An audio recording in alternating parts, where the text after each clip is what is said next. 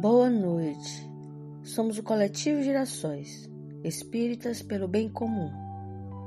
Bem-vindos ao estudo sequenciado do Evangelho de 27 de janeiro de 2022. Vibramos pela paz, pelos irmãos governantes e líderes sociais. Elevemos nossos pensamentos em prece. Mestre amantíssimo, somos gratos pela ocasião deste encontro de fé e reflexão. Que possamos ter o discernimento necessário na condução de nossas atitudes, inspirados em vosso modelo. Que assim seja. Faremos a leitura do Evangelho segundo o Espiritismo Capítulo 2 Meu reino não é deste mundo. O ponto de vista. Itens 6 e 7. Se toda a gente pensasse de maneira a não mais se ocupar com as coisas terrenas, dir-se-ia que tudo na terra estaria em perigo. Não. O ser humano instintivamente procura o seu bem-estar. E, embora certo de que só por pouco tempo permanecerá no lugar em que se encontra, cuida de estar aí o melhor ou menos mal que lhe seja possível. Ninguém há que, dando com um espinho debaixo de sua mão, não a retire para não se picar. Ora, o desejo do bem-estar força o ser humano a tudo melhorar, impelido que é pelo instinto do progresso e da conservação que está nas leis da natureza.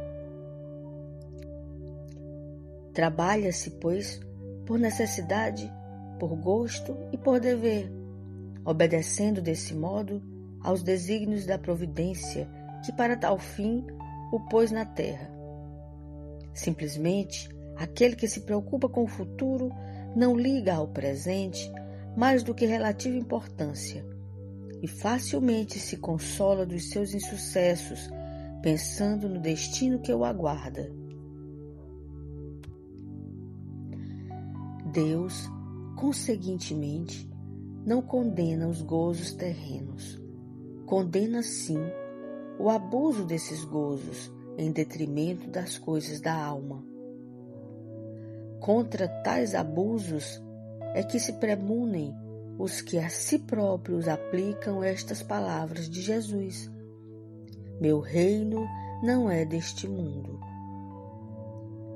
Aquele que se identifica com a vida futura assemelha-se ao rico que perde sem emoção uma pequena soma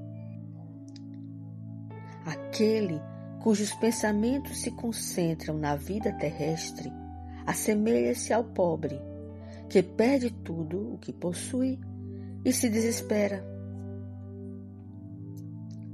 O Espiritismo dilata o pensamento e lhe rasga horizontes novos.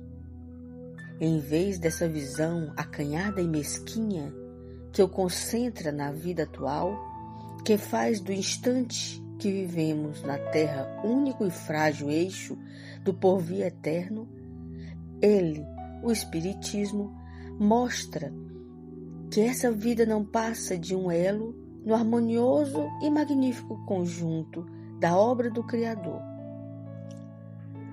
Mostra a solidariedade que conjuga todas as existências de um mesmo ser, todos os seres de um mesmo mundo e os seres de todos os mundos.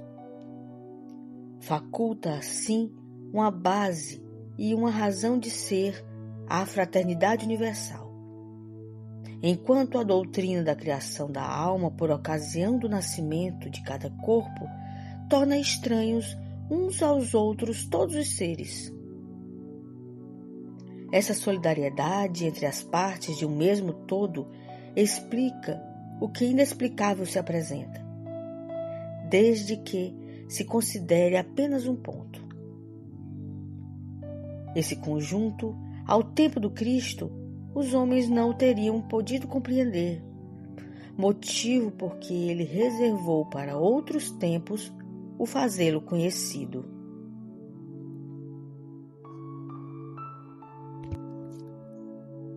Temos aqui a comparação de dois pontos de vista, o material e o espiritual. Na visão materialista, observa-se primordialmente o período de permanência no planeta, as posses terrenas, as amenidades da existência e o progresso tecnológico. Pelo ponto de vista espiritual, e, portanto, infinitamente mais amplo, considera-se a vida em sua dimensão transcendente, contínua, e a premência da evolução moral e intelectual. Pois bem, na época de Jesus, os judeus se preocupavam com práticas exteriores, concebidas por interpretações equivocadas e distorcidas de revelações divinas, mirando em recompensas materiais, os bens terrenos. Fundamentados na crença em um Deus vaidoso e punitivo, ministrada pelos doutores da lei, praticavam o sacrifício para agradar a divindade. Sob a alegação de ser o povo escolhido, achavam-se com a prerrogativa da vingança e de promover sua própria justiça com a condenação dos considerados pecadores. Acreditavam que, desobedecendo às leis de Deus, seriam castigados, desafortunados, penalizados com doenças, catástrofes, prejuízos, derrotas. Ou seja, uma religiosidade distorcida e reduzida ao aspecto comportamental e às impressões sensoriais limitadas ao plano físico. Sob essa perspectiva, o Messias seria o libertador do povo de Israel do domínio romano, o soberano que viria para humilhar e dominar as demais nações do mundo. Mas, ao contrário do que se esperava, veio um Messias com a proposta do amor e da fraternidade, que acolhia e consolava os pequenos, os aflitos, os carentes. Ao invés de arrogância, trazia a humildade. E a liberdade que oferecia não se encontrava na efemeridade de uma existência. Apresentou o Deus bom e justo no qual devemos nos assemelhar. Quando Jesus disse que seu reino não era deste mundo, referia-se à vida futura. Então se baseava no ponto de vista espiritual. Diferente de seus inquisidores, limitados por um ponto de vista circunscrito nos bens terrenos. Então, pode-se questionar sobre o desinteresse, o desagrado e o abandono das coisas terrenas se as atenções forem voltadas exclusivamente para a vida futura. Porém, o instinto humano nos impulsiona à procura do bem-estar. Temos, e que bom que temos, necessidades, aprazimentos e responsabilidades que nos estimulam. Devemos, no entanto, atenção ao limite entre o salutar e o pernicioso, que se encontra no abuso, nos excessos e na presunção. Sendo assim, o ser humano contribui para a evolução da Terra e se aproxima do reino de Deus quando convive e desenvolve sua moral e seu intelecto. promovendo o progresso individual e coletivo através do bem e da comunhão.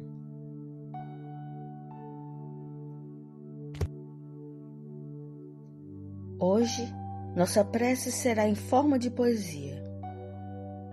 Vamos ouvir o poema de Maria Dolores, Bendito Sejas, psicografado por Francisco Cândido Xavier.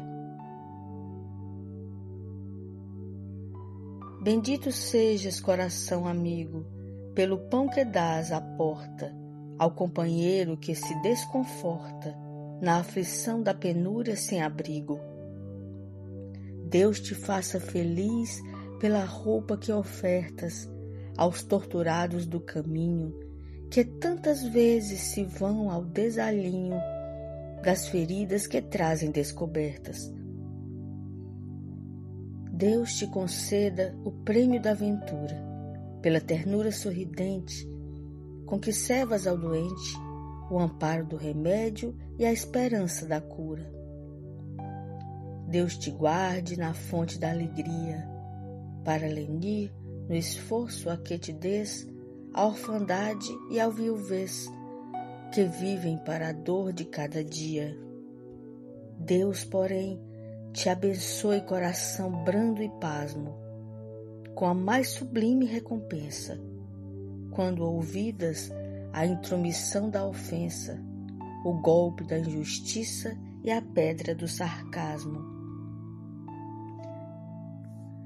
Deus te exalte no santo esquecimento do mal que te golpeia, reduzindo a extensão da chaga alheia sem cogitar do próprio sofrimento. Bendito sejas, coração submisso, embora sábio entre os mais sábios, pela palavra boa de teus lábios, no exemplo da bondade e do serviço. Porque o amor transforma a sombra em luz e o perdão, onde ampare nunca erra, auxiliando a vida em toda a terra para o reino divino de Jesus. Paz e luz a todos, que assim seja.